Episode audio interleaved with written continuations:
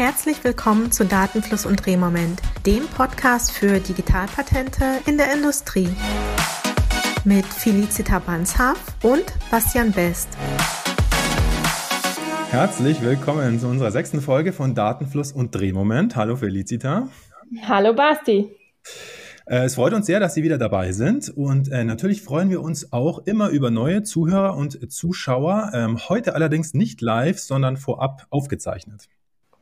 Nach zwei Folgen mit Interviewgästen haben wir heute ein wieder mehr das Handwerkszeug betreffendes Thema. Wir sprechen heute über Patente bzw. Patentanmeldungen zu Erfindungen, die auf KI basieren. Insbesondere sprechen wir darüber, woran man Bastis Meinung nach ein gutes KI-Patent erkennt. Doch bevor wir zu unserem Hauptthema kommen, starten wir mit unserer Rubrik Aktuelles. In der letzten Folge, das war Folge Nummer 5, haben wir mit Thomas Kniadek über Connected, Pass, äh, Connected Cars Patentverletzungsprozesse gesprochen. Da gibt's Neuigkeiten. Wie ist denn da der aktuelle Stand, Basti? Ja, da hat sich tatsächlich seit der letzten Folge was getan. Also ähm, wir hatten ja vor zwei Wochen mit dem Thomas noch über das Urteil vom Landgericht München gesprochen, das einige Tage vor der Folge ähm, ähm, ergangen ist ähm, und das auch ja große große Wellen in den Medien geschlagen hat. Äh, wir haben unter anderem mit dem Thomas ja darüber gesprochen, ob jetzt ähm, Ford hier Autos verschrotten äh, muss, wie das dann die Bild äh, äh auch hier ähm, geschrieben hatte. Ähm, der Thomas hat gesagt, nein, da werden keine Autos verschrottet, sondern letztendlich geht es bei solchen äh, Streitigkeiten ja immer um Geld, ja. Ähm, das war so eine der Kernaussagen. Und ich würde sagen, da hat er recht behalten, weil ähm, ganz neu Anfang äh, letzter Woche äh, kam die News raus. Es gibt dazu auch einen Juve-Artikel, dass Ford jetzt äh, einige Tage nach dem Urteil wohl eine Lizenz genommen hat. Und zwar sich dem Avanci Patentpool angeschlossen hat, äh, von dem äh, das Patent, um das es ging, wohl Teil ist. Und äh, ja, somit wird der Rechtsstreit dann jetzt wohl äh, auf diese Weise aufgelöst. Hast du auch damit gerechnet und war das für dich auch so klar wie für den Thomas oder war das für dich jetzt eher überraschend? Also ich muss sagen, ich bin selber ja jetzt gar kein Branchenfachmann, was hier die Automobilbranche angeht, speziell oder die, die Connected Cars. Ähm, deswegen hätte ich da vorher gar keine Prognose äh, gewagt, sage ich mal. Von dem, was ich so gelesen habe in den Medien, war es allerdings ja schon so, dass ähm, ich würde sagen, viele Experten gesagt haben, das geht jetzt erstmal äh, in die Berufung und der Streit geht weiter. Ähm, ja, jetzt gibt's halt äh, die Lizenz. Also in dem Sinne vielleicht schon überraschend, ja. Ja, sehr spannend. Mal schauen, was noch passiert. Vielleicht geht's ja in der anderen Richtung doch nochmal weiter oder es ändert sich was. Kommt der nächste, wir werden sehen. Wird man sehen, wird man sehen. Auf der anderen Seite ist es so, dass ähm, wir verlinken den Juve-Artikel, würde ich sagen, ähm, in den Show Notes, dass inzwischen in diesem Avanci-Patentpool, wenn ich den Juve-Artikel lese, also jetzt eben äh, Ford neu mit dabei ist und schon mit dabei sind wohl Daimler, BMW, Volkswagen, Tesla, General Motors. Also ich sag mal, viele der Großen sind schon drin. Aber natürlich, man wird sehen, was die Zukunft bringt. Da bin ich gespannt. Naja, kommen wir nun zu unserem Hauptthema heute. Woran erkennt man ein gutes KI-Patent? Ähm, kannst du zum Einstieg vielleicht noch kurz erklären, was du unter einem KI-Patent überhaupt verstehst? Ja, das bietet sich vielleicht an, genau, bevor man ins Thema einsteigt, mal zu definieren, um, um, über was spricht man eigentlich. Ähm, also ich sag mal so, Patente und KI oder das ganze Thema AI and IP, das ist ja in aller Munde, ja. Jeder spricht darüber und da gibt es auch ganz viele verschiedene heiße Themen. Äh, um was es mir dabei heute nicht geht, ist zum Beispiel die Frage, ähm, kann eine KI ein Erfinder sein? Ja, das ist ja so, so ziemlich die medienwirksamste Frage in dem äh, Umfeld. Anderes Thema, darum geht's mir jetzt gar nicht. Es geht mir auch gar nicht so sehr drum, was passiert oder wem gehören jetzt eben Gegenstände, die eine KI erfindet. Darum geht es witzigerweise bei meinen Mandanten in meiner Praxis auch selten, sondern bei mir geht es eigentlich meistens darum, welche Teile von einem KI-System will ich denn jetzt mit Patenten schützen? Ja, das ist die Frage, die mich in der Praxis immer äh, ähm, umtreibt. Und was ist an KI-Patenten so besonders? Warum lohnt es sich, sich näher damit zu beschäftigen, deiner Meinung nach? Oder was ist da so interessant? Also aus meiner Sicht ist ein, also ein Punkt, warum ich das so spannend finde, ist, ähm, dass es eben in so einem KI-System so viele verschiedene verschiedene Aspekte und, und äh, Winkel und, und Ecken gibt, bei denen man über Schutz nachdenken kann, ja. Ähm, ich habe dazu, also für das ganze Thema heute, ähm, darüber spreche ich ja äh, äh, andauernd, äh, über das Thema Patente für KI, ein paar Slides mitgebracht, ja, so aus meinem Standardrepertoire an, an Vortragsfolien. Äh, die würde ich mal teilen. Ähm, ich werde das Ganze aber so erklären oder zumindest versuchen, so zu erklären, dass es auch natürlich die, die Zuhörer und Zuhörerinnen äh, im Podcast verstehen. Äh, aber wer das volle äh, Full Picture haben will, der schaut ihr vielleicht gerne auf YouTube vorbei für diese Folge. Ähm, hier also nur ganz kurz, also um was geht's mir, äh, wenn ich über Patente und KI spreche?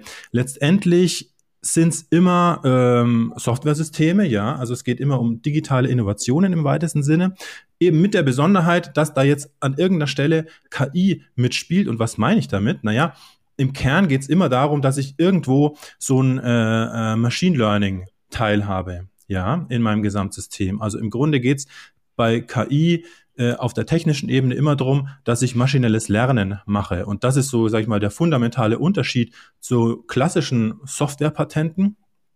Denn wenn man äh, also ohne KI einfach eine Software entwickelt, dann ist es ja so, dass man sich da eine Funktionalität ausdenkt, also das, ähm, äh, man überlegt sich, was soll der Computer jetzt machen und dann gibt's da Programmierer, die setzen sich hin, jetzt mal ganz naiv gesprochen, und programmieren das dann runter in einer Programmiersprache. Ähm, und das sind dann, ist dann eben ein fest programmierter Algorithmus. Wenn der mal programmiert ist, dann ist er so, wie er ist, dann wird er kompiliert und ähm, der Computer führt den dann stupide aus und der macht halt dann Schritt für Schritt, was der Programmierer sich da ausgedacht hat. Bei der KI ist jetzt eben der Witz, dass man davon ja weggeht. Das ist ja die, die gesamte Stoßrichtung äh, vom maschinellen, maschinellen Lernen sondern dass man eben nicht mehr einen, einen fest programmierten Algorithmus äh, im, im Kern seines Produkts hat, sondern hier jetzt so schematisch dargestellt meistens sowas wie ein neuronales Netz. Ja, das ist im Grunde einfach eine Datenstruktur, die so, sage ich mal, dem menschlichen Gehirn nachempfunden ist. Ja, die, auch da braucht es einen Programmierer oder einen, einen, Data Scientist, der sich mal so die ursprüngliche Struktur davon ausdenkt. Da gibt es verschiedene Bausteine, wie man so ein neuronales Netz aufbauen kann. Und wenn man es dann gebaut hat, ist es aber erstmal relativ dumm, sage ich mal. Also das, das kann äh, noch nichts sondern der Witz ist, dass man das trainieren muss, ja. Und das macht man äh, bei der KI, indem man eben jetzt ähm, ganz, ganz viele Trainingsdaten da reinschmeißt. Äh, in dem Sinne, äh, ganz klassisches Beispiel, also wenn man jetzt eine KI entwickeln will, die ähm, Bilder analysiert, also Fotos oder Kamerabilder und dann sagt, ja, da ist jetzt ein Mensch drin oder nicht, ja, Personenerkennung. Äh, dann würde man also so ein initiales Netz aufbauen und das dann trainieren mit ganz vielen Fotos, von denen man schon weiß, sind da Menschen drin oder nicht, ja. Und dann kann man die eben durch das Modell durchjagen. Das Modell macht dann immer eine Prognose und dann kann man sagen, aha, hier war es dir jetzt falsch, liebes Modell. Und dann passt das Modell seine, seine, die Verbindungen an äh, zwischen den Neuronen quasi. Und so lernt das Modell dann über die Zeit. Und wenn man dann nur genug äh, Trainingsdaten dadurch gejagt hat, ein paar Millionen Bilder, dann ist das Modell halt irgendwann so gut, ähm, dass es statistisch dann auch mit einer hohen Wahrscheinlichkeit oder mit einer ausreichenden Wahrscheinlichkeit das richtige Ergebnis vorhersagt bei Bildern, das es noch nie gesehen hat. Hm, das ist so dieser Trainingsaspekt und das, das, der Aspekt des maschinellen Lernens. Also hier schon, sage ich mal, drei Punkte, wo man über, über Patentschutz nachdenken kann. Ja, kann man, kann man das Modell an sich schützen? Kann man den Trainingsalgorithmus schützen? Auch da gibt's Forschung und verschiedene Varianten, wie ich sowas machen kann. Kann ich die Trainingsdaten schützen? Und dann natürlich letztendlich immer die Frage, ich mache das maschinelle Lernen ja nicht zum Selbstzweck, sondern es ist ja immer eingebettet in irgendeinen Prozess. Ähm, gerade bei uns in der Domäne, ja, in der Industrie, ähm, ich will ja irgendwas damit machen. Ja, meistens will ich eine Maschine steuern oder, oder sowas. Das heißt, dieser Software-Teil ist dann immer auch irgendwie eingebettet in einen ganz klassischen Fertigungsprozess zum Beispiel. Ähm, und da werden die Grenzen eben dann größer. Und hier kann man sich überall nachdenken, was man äh, mit Patenten schützen äh, will. Und das macht es für mich so spannend, weil es eben so viele Aspekte dabei gibt. Da sind wirklich viele Aspekte drin. Und wenn ich jetzt so viele Aspekte habe, die ich schützen kann, ähm, wie mache ich das am besten? Also wie baue ich die, wie beanspruche ich das oder wie bringe ich das in eine Patentanmeldung, wenn ich so viele verschiedene ähm, Möglichkeiten habe, wo ich ansetzen kann? Ähm, da wird es jetzt spannend, genau. Ähm, und der, der Punkt ist folgender. Ähm, meine These ist, also ich bin ja immer ein Freund davon, äh, irgendwie, irgendwie äh, Merksätze ähm, zu haben. Eine These, die ich jetzt hier mal äh, vertreten würde, ist die folgende, dass man, ähm, wenn man sich ein Patent anschaut, das irgendwie mit KI äh, zu tun hat, dann äh, sollte man sich mal in erster Ernährung sozusagen als, als Lackmustest die Anzahl der unabhängigen Patentansprüche anschauen. Und wenn das nur zwei sind, dann ist die Chance relativ hoch, dass ähm, da etwas suboptimal ist. Also ich sag mal, tendenziell ist es in meiner Erfahrung so, dass KI-Patente, gute KI-Patente viele oder mehr als normal äh, unabhängige Patentansprüche haben. Welche erwartest du da? Also was sind die einzelnen ähm, Formulierungen, mit denen ein unabhängiger Anspruch beginnen sollte? Was willst du da sofort finden? Ja, da wird es jetzt richtig spannend. Da müssen wir mal ein bisschen ins Detail gehen, genau. Vielleicht ähm, ein Beispiel, wo, wo ich herkomme äh, mit meiner Denke. Also ähm, ich habe einmal eigentlich in meiner Karriere einen Mandanten gehabt, der etwas völlig Undigitales gemacht hat, nämlich ähm, Injektionsspritzen. Ja, Medizintechnik ähm, war das einzige nicht digitale Mandat, an dem ich so richtig groß gearbeitet habe. Ähm, ist aber total spannend. Äh, also da geht es darum, dass man eben, also man hat so Injektionsspritzen, kennt man ja, wenn man beim Arzt ist, ja. Und da gibt's ähm, da drauf auf der Nadel so Schutzelemente. Das sind so kleine Klemmerchen, die da sind. Und äh, wenn ich die Nadel quasi als ähm, Arzt aus dem Patienten wieder rausziehe, geht dieses Klemmerchen schnappt dann über die Nadelspitze drüber, äh, so dass man sich nicht mehr pieksen kann, ja. Äh, und das ist also ganz kleine Feinmechanik äh, im weitesten Sinne. Ich habe diese Patente zum Glück nicht schreiben müssen, das könnte ich gar nicht. Ich bin immer total beeindruckt, wie ihr äh, Maschinenbauer hier ah, da mit Worten definiert, wie sich hier die einzelnen Bauteile gegeneinander, wie die orientiert sind und wie die sich zueinander verhalten und so. Äh, das würde ich mir nicht zutrauen, sondern ich habe da Einsprüche gemacht äh, für das Mandat. Und die typischen Patente haben eigentlich immer, ist jetzt nicht ganz überraschend, natürlich vor allem Vorrichtungsansprüche gehabt, ja sowohl, äh, also manchmal nur einen, manchmal aber auch zum Beispiel zwei unabhängige Vorrichtungsansprüche, also einmal auf die, die Injektionsnadel mit dem Schutzelement gerichtet und wie das strukturell aufgebaut ist. Und dann vielleicht nochmal einen unabhängigen Ver äh, Vorrichtungsanspruch auf ähm, das Schutzelement selber, Schutzelement für eine Injektionsnadel, ja, so dass man so ein bisschen, das hatten wir in unserer ersten Folge, glaube ich, äh, so ein bisschen schaut, wo, wo malt man das Kästchen rum, aber immer bezogen auf die Struktur des Produkts. Und was man dann in diesen Patenten auch noch hatte, war ein Verfahrensanspruch, und zwar das Herstellungsverfahren. Ja, also wie ich, was ich machen muss, Schritt für Schritt, um so eine Spritze mit so einem Schutzelement herzustellen. Und das erscheint mir, korrigiere mich, ähm, für so einen Anwendungsfall auch völlig okay, weil, na klar, ich habe den Vorrichtungsanspruch, damit ähm, kann ich äh, jeden angehen, der so eine Spritze herstellt, vertreibt, anbietet, in den Markt äh, bringt, ja. Und ich habe das Herstellungsverfahren geschützt. Das heißt, ich kann auch direkt meine Wettbewerber äh, blockieren, ja, indem ich denen verbiete, das Produkt so herzustellen. Also alles wunderbar. Und jetzt kommt aber das Problem, wenn man mit dieser Denke oder mit diesem Rüstzeug, sage ich mal, ähm, in, in digitale Erfindungen geht, insbesondere in KI-Erfindungen, und wenn man jetzt eben nur einen Vorrichtungsanspruch macht und ein, so, so eine Art Herstellungs-, so, so eine Art, ja, einen Verfahrensanspruch, sagen wir so, dann tritt die folgende Situation auf, dass der Wettbewerber ja oft überhaupt kein, keine Hardware verkauft, ja, sondern ich meine, alle reden von der Digitalisierung. Die Wertschöpfung wird zunehmend digital und damit unkörperlich. Ähm, das heißt, selbst, also in der Softwarebranche eh, ähm, wer kauft sich heute noch irgendwie das neue Office-Paket auf CD, sondern das äh, lädt man sich halt dann runter, äh, ohne ein körperliches Medium. Also da bringt der Verfahrensanspruch erstmal gar nichts. Äh, der, Entschuldigung, der Vorrichtungsanspruch. Und spannend wird es aber beim äh, Verfahrensanspruch eben, denn bei Digitalerfindungen ist es eben so, dass es ja letztendlich oft der, die Erfindung liegt ja oft im Algorithmus, das heißt in dem, was die Software tut und wie sie arbeitet, ja. Und wenn man da jetzt einen Verfahrensanspruch schreibt, dann, wenn man nicht aufpasst, kommt man in die Situation, dass man am Schluss einen Verfahrensanspruch hat, der jetzt kein Produktionsverfahren ist, wie in dem mechanischen Beispiel, sondern ein Verfahren schützt, wie man das Produkt benutzt. Und das ist jetzt der wichtige Punkt. Den Anspruch, also der definiert dann, was die Software tut, wenn sie läuft. Die spiegelt den Algorithmus wieder. Und wer führt den aus? Ja, nicht der Wettbewerber, weil der stellt die Software her und verkauft sie, aber der führt die nicht aus.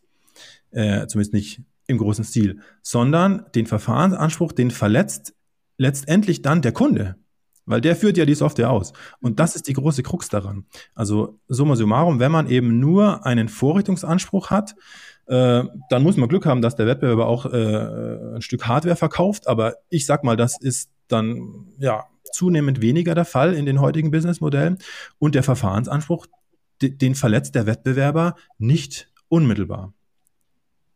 Das ist so der Aufhänger, ähm, warum man eben über mehr ähm, ähm, Anspruchskategorien nachdenken muss.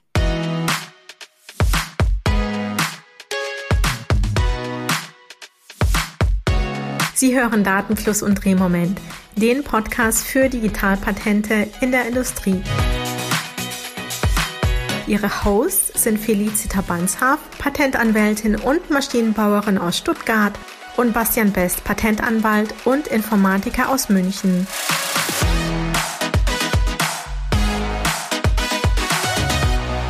Jetzt ist ein guter Zeitpunkt, um sich mit den beiden auf LinkedIn zu connecten. So verpassen Sie nämlich keine neue Folge mehr. Außerdem freuen wir uns über Feedback, Anregungen und Fragen per Direktnachricht oder in den Kommentaren. Und jetzt geht's direkt weiter mit der Folge.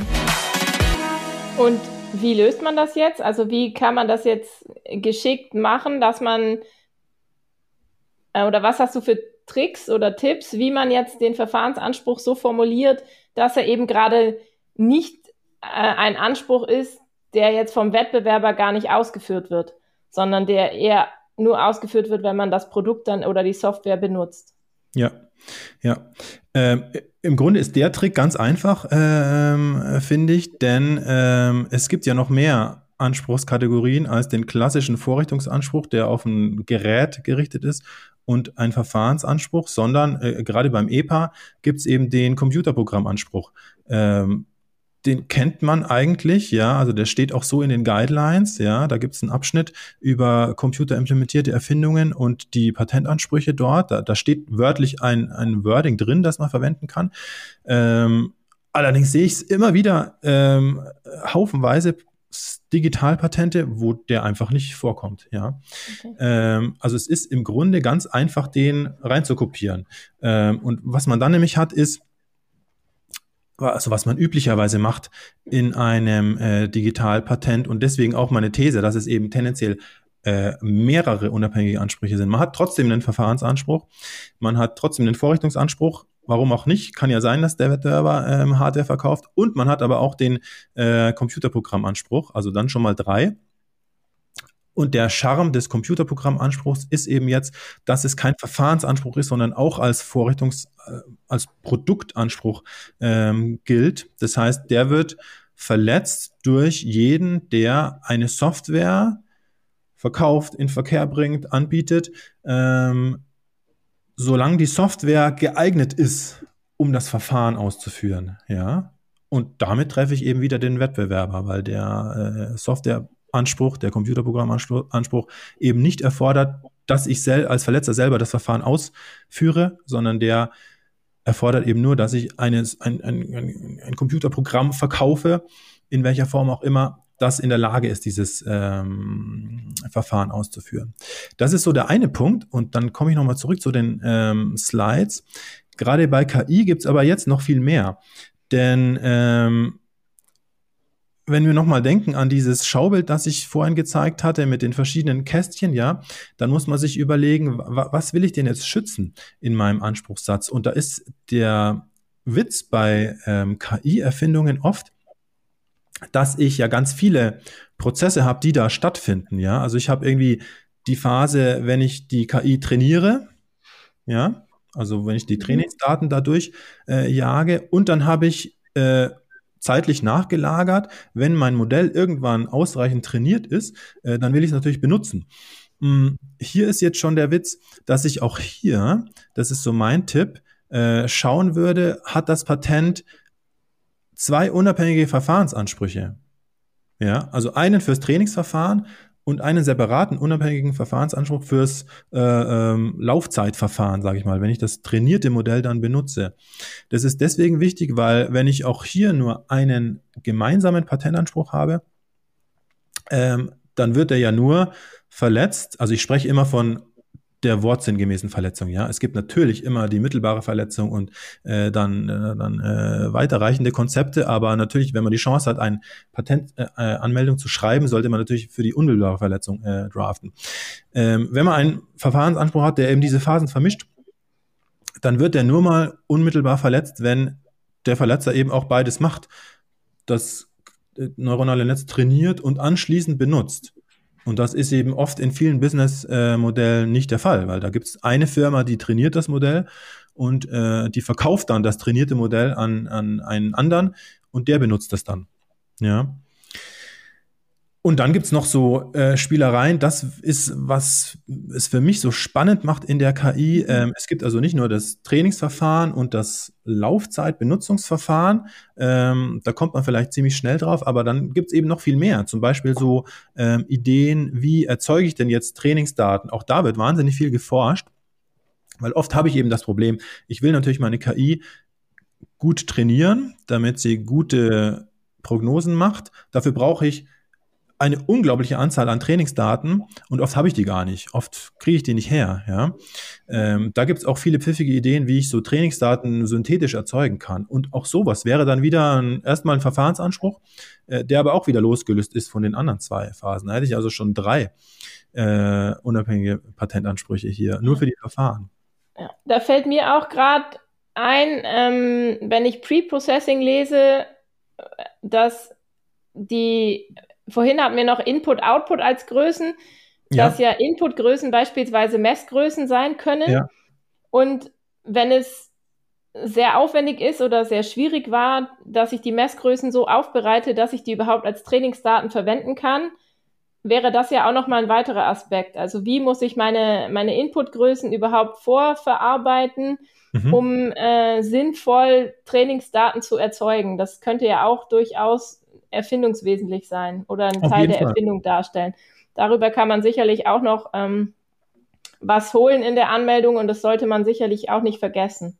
Auf jeden Fall, ja, ist ein guter Punkt. Also ich hatte jetzt nur angesprochen dieses äh, synthetische Erzeugen von Trainingsdaten, mhm. aber dein Aspekt betrifft jetzt mehr die Laufzeit, würde ich denken. Ja, genau. Und auch da kann es natürlich sein, dass ein Erfindungsaspekt darin liegt, dass ich Sensordaten irgendwie aufbereite, glätte, ja. äh, fehlende Werte mir dann irgendwie rein interpoliere, solche Sachen, ja. Also auch ja. da können Erfindungen drin liegen, absolut. Genau. Ja, genau.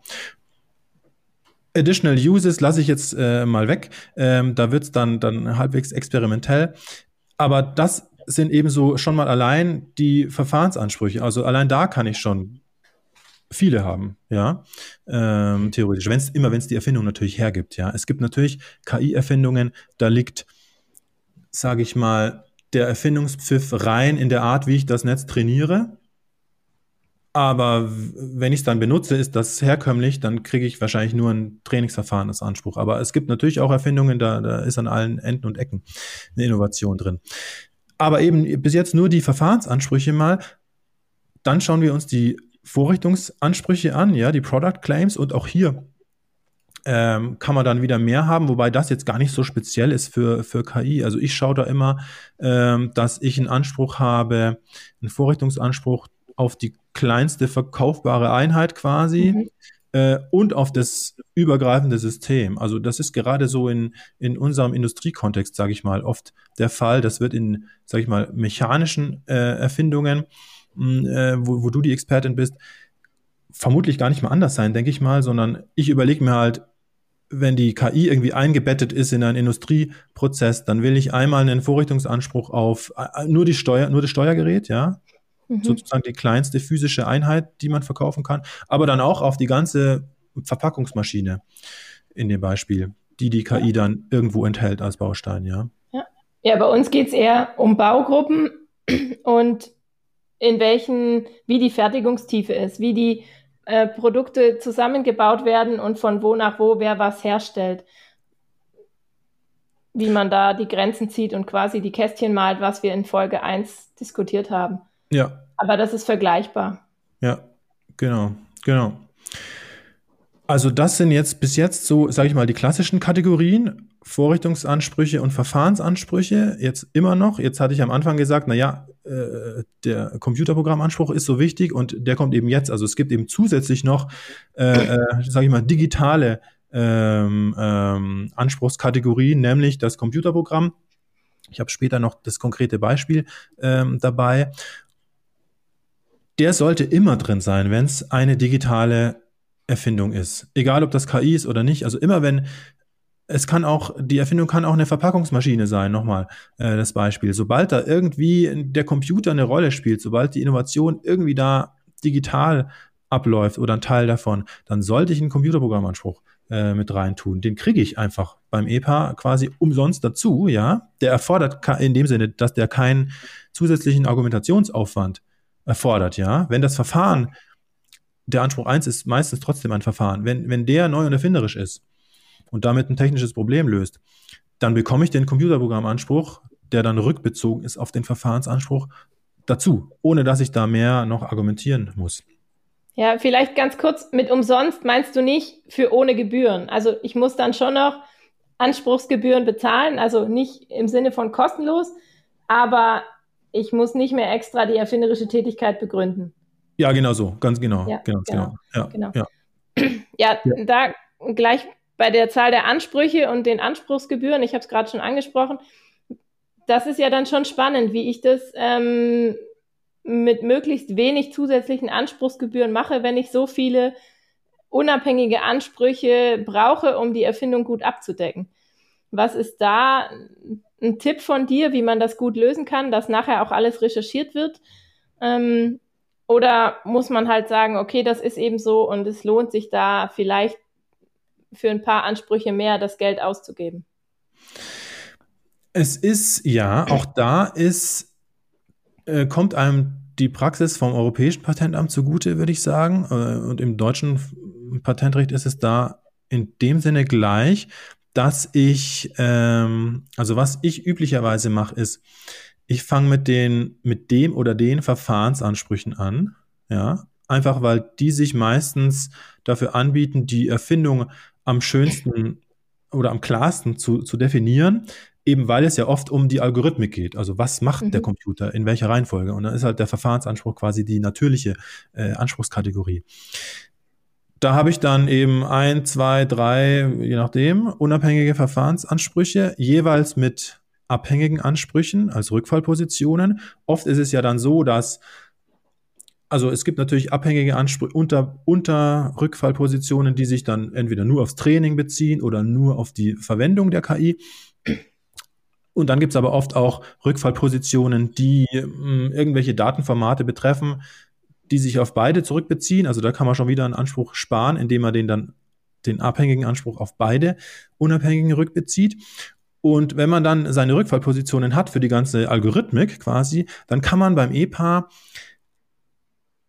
für jetzt zum Beispiel die Smallest Sellable Unit, also für die Vorrichtung, das Steuergerät, kann man einen einzigen Vorrichtungsanspruch schreiben und der heißt einfach äh, ja, Vorrichtung mit Mitteln äh, zum Ausführen eines der Verfahren nach Anspruch 1 bis 10 oder so. Ja? Und damit erbt dieser einzige Vorrichtungsanspruch natürlich alle Rückfallpositionen. Mhm. Ja, ich brauche aber nur einen. Computerprogrammanspruch brauche ich auch nur einen. Ähm, das heißt also, wenn ich jetzt am Ende irgendwie, ich komme, also wenn ich jetzt, sag ich mal, in der, in der Pizza mit allem irgendwie drei Verfahrensansprüche habe, unabhängige, dann brauche ich trotzdem eigentlich nur einen ähm, Vorrichtungsanspruch und einen Computerprogrammanspruch. Äh, dann habe ich fünf und dann habe ich quasi bei den 15 Ansprüchen, die ich beim EPA bekomme, noch zehn äh, übrig für abhängige Ansprüche, was eine Menge ist. Und wenn ich jetzt eine sehr konkrete Anwendung habe, zum Beispiel äh, eine Maschine und in der läuft die KI und ich habe äh, einen Fertigungsprozess und im Rahmen dieses Fertigungsprozesses läuft die KI und ich habe durchaus verschiedenste Vorrichtungsansprüche für verschiedene Baugruppen in verschiedenen Fertigungstiefen oder verschiedenen Schritten, ähm, die aber auf dieser KI basieren oder im Zusammenhang mit der KI, mit den verschiedenen äh, Stufen in diesem Prozess, ähm, macht es auch Sinn, weil bei Anspruchsgebühren denke ich immer sofort ans Gebrauchsmuster, weil ich da ja zumindest im deutschen Gebrauchsmuster keine Anspruchsgebühren habe und so viele Ansprüche wie ich will, reinbauen kann, ans deutsche Gebrauchsmuster zu denken, weil Verfahren kann ich ja darüber nicht schützen. Aber vielleicht hilft es in manchen Situationen ja trotzdem, daran zu denken, auch bei Software, wenn es eigentlich um Verfahren geht, ob man in manchen Situationen nicht sinnvoll ein deutsches Gebrauchsmuster äh, heranziehen kann. Das ist ein guter Punkt, finde ich. Ähm, witzigerweise sehe ich Gebrauchsmuster relativ selten im digitalen Bereich. Vielleicht kommt es daher, dass es so ein Vorort oder dass man eben denkt, oh ja, ich bekomme ja keinen Verfahrensanspruch im mhm. Gebrauchsmuster, wie du sagst, und dann bringt mir das ja nichts, weil die digitalen Erfindungen immer, immer, was da immer um die Verfahren geht. Aber wir haben ja jetzt gelernt, eigentlich ja nicht, äh, sondern der wichtige Anspruch ist ja eigentlich der Computerprogrammanspruch, sage ich mal. Beim Patent packe ich natürlich trotzdem alle Anspruchskategorien rein, die ich irgendwie kriegen kann, weil dann kann ich mir später bei der Durchsetzung eben herauspicken, äh, was ich brauche. Aber natürlich für die Verletzung im Grunde einer der ganz wichtigen Ansprüche ist der Computerprogrammanspruch. Und das Schöne ist, den bekomme ich auch im Gebrauchsmuster. Okay. Ja, also das ähm, geht ohne Probleme äh, im Gebrauchsmuster. Anspruch 1, ein Computerprogramm aufweisend Instruktionen zum und dann kommen nur Verfahrensansprüche. Dann kommt nur reine Algorithmik. Aber es ist eben so, dass dieser Anspruch, da der auf das Computerprogramm gerichtet ist, ist es kein Verfahrensanspruch, sondern ist, es ist ein, ja, letztendlich ein, wird wie ein Produkt, es ist ein Produktanspruch, es wird wie ein Verfahrensanspruch, wie ein Vorrichtungsanspruch äh, behandelt. Und den bekomme ich ohne Probleme im Gebrauchsmuster. Ja, das hat natürlich den Charme, wenn ich den Anspruch in der Patentanmeldung habe, ich kann mir ein Gebrauchsmuster abzweigen, äh, habe sofort ein eingetragenes Schutzrecht und kann aus dem äh, Computerprogrammanspruch dann vorgehen über das Gebrauchsmuster. Ja, das ist ja gut. genau. Genau das so ist, ist es. Das ist gut. Ja, genau so ist es. Kann so viele Ansprüche schreiben, wie ich will. Ja, das stimmt. Ja. Da, da, fällt mir gerade ein, da wird es auch wieder spannend. Damit komme ich noch mal kurz zurück zu meiner Liste der Ansprüche, äh, die man sich so wünschen kann oder die man so haben kann in einer äh, KI-Erfindung. Ähm, noch mal kurz zu den digitalen Anspruchskategorien neben dem Computer, Computerprogrammanspruch, der eben so in den EPA-Guidelines empfohlen wird, gibt es da noch andere, äh, die sind eher experimentell, die stehen nicht in den Guidelines, aber die baue ich äh, zuletzt äh, immer gerne in meine Patentanmeldungen rein. Ähm, denn man kann sich natürlich überlegen, mit diesen, mit dieser Liste, die jetzt hier steht, kann ich, habe ich also die verschiedenen Verfahrensphasen geschützt. Ich habe die Vorrichtungen geschützt, die das ausführen. Ich habe das Computerprogramm geschützt, das in der Lage ist, die Verfahren auszuführen. Aber bei der KI kommt jetzt noch dazu, ähm, es, letztendlich geht es ja oft darum, dass das Modell eben jetzt äh, irgendwie neu und erfinderisch ist oder die Art, wie ich das Modell äh, strukturiert habe, das neuronale Netz. Also mache ich doch auch eine, einen unabhängigen Anspruch auf, jetzt hier auf Englisch, eine Machine Learning Data Structure. Ja, und die dann entweder ähm, wieder so definiert, also eine Datenstruktur für maschinelles Lernen, ähm, umfassend und dann irgendwie strukturelle Merkmale, ja, also wie dieses neuronale Netz aufgesetzt ist.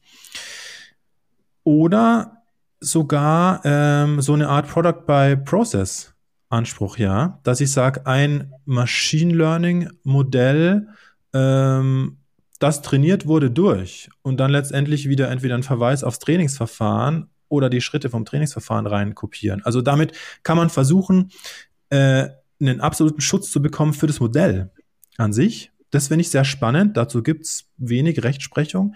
Äh, es ist relativ experimentell, denke ich. Und dann natürlich die nächste Frage, mhm. was ist mit den ja. Trainingsdaten? Also natürlich kann es auch sein, dass ein Teil der Innovation darin liegt, wie die Trainingsdaten strukturiert sind. Ja, also wenn es darum geht, dass das irgendwie digitale äh, Messdaten sind, ja.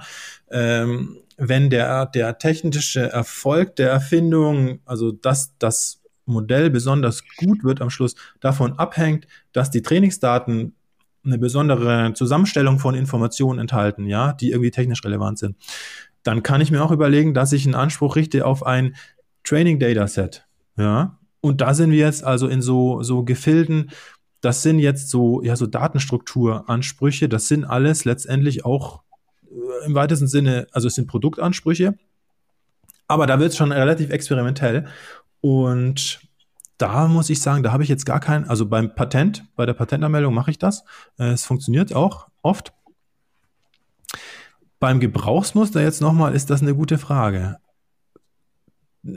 Es sind keine Verfahrensansprüche, deswegen müsste man die eigentlich auch kriegen beim Gebrauchsmuster. Mhm. Ja. Das ist ja vielleicht eine gute Option. Also Trainingsdatenset könnten ja auch Eingangsgrößen sein, die speziell aufbereitet sind äh, und alles Mögliche, was man sinnvoll dann nachher benutzen kann für die weitere Verwendung. Und wenn ich das über einen Vorrichtungsanspruch schützen kann, habe ich es wahrscheinlich in vielen Situationen deutlich leichter als mit den äh, reinen Verfahrensansprüchen. Ja, ja, ja, ganz genau, ganz genau. Ja, und wenn ich halt ins Gebrauchsmuster darüber komme, weil ich es als Vorrichtungsanspruch habe oder als Erzeugnis, das ist ja sehr hilfreich. Ja, genau. Und damit komme ich eben jetzt quasi wieder äh, äh, zurück zu meinem Eingangs, äh, zur These quasi. Also man sieht es eben jetzt, KI aus meiner Sicht äh, bietet sich einfach an dafür, dass man irgendwie kreativ sich mal neu überlegt, mhm. was will man da schützen und wie kann man das bestehende Patentrecht, das ja klassischerweise einfach nur ähm, Produkt- und, und Prozessansprüche kennt im weitesten Sinne, wie kann man das jetzt kreativ nutzen und wo kann man da ansetzen? Und meiner Meinung nach, das war eben meine Eingangsthese, kommt man, wenn man versucht, alles abzudecken in so einer KI-Innovation, kommt man am Schluss einfach mit vielen unabhängigen Patentansprüchen raus, die alle möglichen Aspekte hier abdecken. Mhm. Verfahren, äh, Vorrichtungen, digitale Kategorien, Computerprogramme, äh, Datenstrukturen und so. Ähm, und deswegen also meine These, erster Lackmustest, wenn man ein KI-Patent anschaut, ähm, hat es mehr als zwei unabhängige Patentansprüche. Wenn es nur zwei hat, dann ähm, halte ich die Chancen jetzt mal so ganz abstrakt gesprochen groß, dass da äh, viel Schutz quasi ähm, oft einfach liegen gelassen wird. Ja. Sehr interessant, sehr spannend, wieder richtig was gelernt. Also wenn ich jetzt äh, was schreibe ohne ein Computerprogrammanspruch, dann äh, war das nicht so gut. Dann schimpf ich. Aber das machst du ja nicht. nee. Ich versuche es nicht zu machen. Genau, sehr gut. Vielen Dank, Basti. Wunderbar. In diesem Sinne, äh, ich hoffe auch, äh, liebe Zuhörerinnen und Zuhörer, das war für Sie hilfreich. Ähm, falls ja, geben Sie uns bitte ein Like und äh, sagen Sie das Ihren Kolleginnen und Kollegen weiter. Und in diesem Sinne, bis zum nächsten Mal. Vielen Dank fürs Dabeisein. Wenn Ihnen diese Folge weitergeholfen hat, empfehlen Sie den Podcast doch bitte einer Kollegin oder einem Kollegen. Und für mehr Themen wie diese connecten Sie sich gerne auf LinkedIn mit Felicita Banshaf und Bastian Best. Das war Datenfluss und Drehmoment, der Podcast für Digitalpatente in der Industrie. Bis zum nächsten Mal.